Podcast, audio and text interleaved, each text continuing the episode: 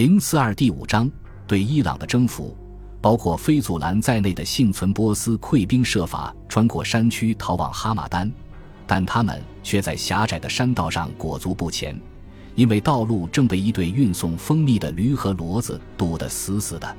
菲祖兰本人试图离开道路，徒步登山以甩掉追兵，但穆斯林士兵很快便追上了他。他试图自卫，但被敌兵杀死。军事胜利过后。城镇很快便投降了。战斗胜利后，阿拉伯军马不停蹄地包围了小城纳哈万德。没过多久，城中的索罗亚斯德教大祭司便出城，开始与阿拉伯军协商。他提出上交大量宝石作为贡礼，这些宝石原本是萨珊皇帝贮藏在这里以备急用的。同时，他还提出交换条件是一份安满，即保障居民生命安全不受侵害的担保书。这些条件被正式接受，穆斯林没有遭遇进一步冲突，便接管了这座城市。根据一则故事记载，宝物中包括两箱价值连城的珍珠。欧迈尔哈里发听说后，依照他往常的政策，他下令这些珍珠应当拿去售卖，所得的现金在穆斯林中间平分。于是，这两箱珍珠被卖给了一个投机商人，他是一个与先知一样出自古莱氏部族的年轻人。名叫阿穆尔本胡莱斯，他用他和自己的家庭所领取的俸金买下了这两箱珍珠，然后他赶去库法，以他一开始买下两箱珍珠的价钱卖出了其中的一箱，而另一箱则由他自己收藏。这是阿穆尔从中赚到的第一桶金。这则材料阐述了穆斯林军发现财宝，将其转化为现金并支付给士兵的全过程。而且也表明，在早期穆斯林精英中间，某些精明狡诈甚至缺乏道德底线的人，也能够利用这个过程为自己谋利。波斯军残兵穿过山区逃往哈马丹，他们的身后还追赶着一万两千人的阿拉伯军。哈马丹的规模比那哈万德大很多。这座城市历史十分悠久，古典时代的地理学家称它为埃克巴坦纳，它曾是古米底的首都。哈马丹是一座建立在高地上的、景象荒凉的城市，它位于穿越扎格罗斯山脉的大道东端，据说于公元前八世纪建立。从那时以来，它就是一个重要的政治中心。在城市的中央矗立着一座古老的山顶城堡。这座城市建立时，据说有七重围墙，每一重颜色都各不相同，而最内部的两重围墙分别镀上了白银和黄金。哈马丹还因以斯帖曾在此居住而著名。他是波斯王学习斯一世的犹太王后，基督教赐经以斯帖补篇也以他为名。他的陵墓至今仍对前来拜谒的访客开放。在这一时期，这座城镇似乎已经衰落。据地理学家伊本豪卡勒在三百年后的记载，这座城市在被穆斯林征服后曾重建。在征服过程中。这座城的城防并未起到任何作用。守军长官名叫胡斯劳舒努姆，他之前在胡尔瓦就没能抵御住侵略军的进攻。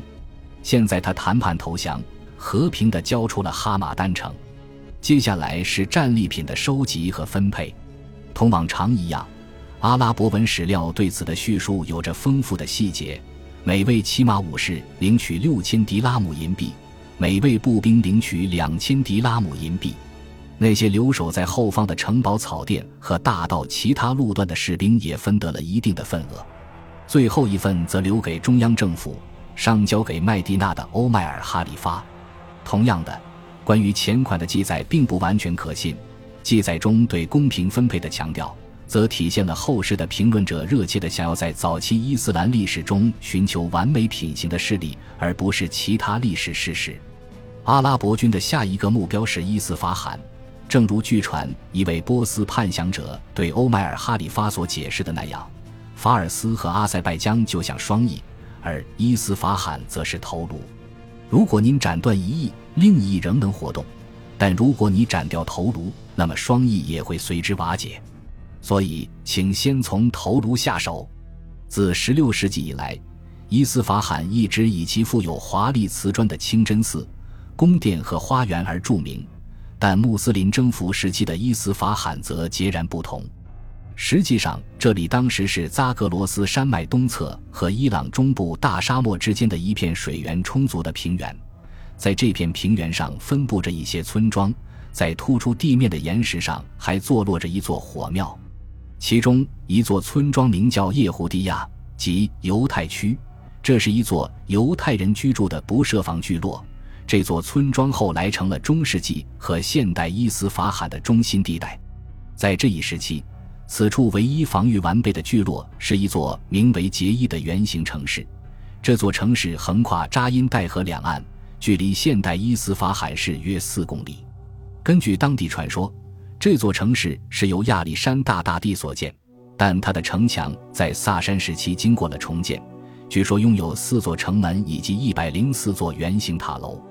根据当地史料记载，杰伊并不是一座真正的城市，而是一座堡垒，可供周边地区的村民进入避难。这座城市的城防一定十分坚固，但除了一座萨珊时代桥梁的桥墩以外，这座城市并没有遗迹留存到今日。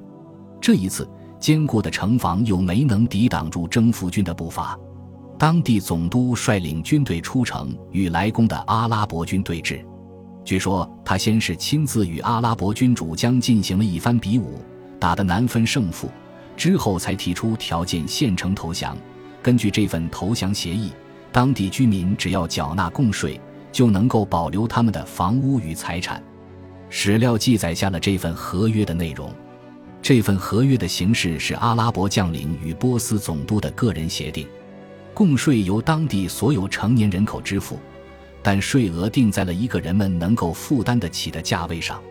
唯一的额外规定是，在穆斯林经过本地时，当地人必须招待一夜，并为他的前路备好坐骑。三十名萨珊帝国的忠诚支持者逃离了伊斯法罕，去往东部的科尔曼投奔了波斯抵抗军，但当地大部分人还是接受了新的统治。阿拉伯军的占领似乎并没有对当地造成很大影响，占领军既没有与当地人暴力冲突，也没有洗劫掳掠，他们对当地社区造成的破坏十分有限。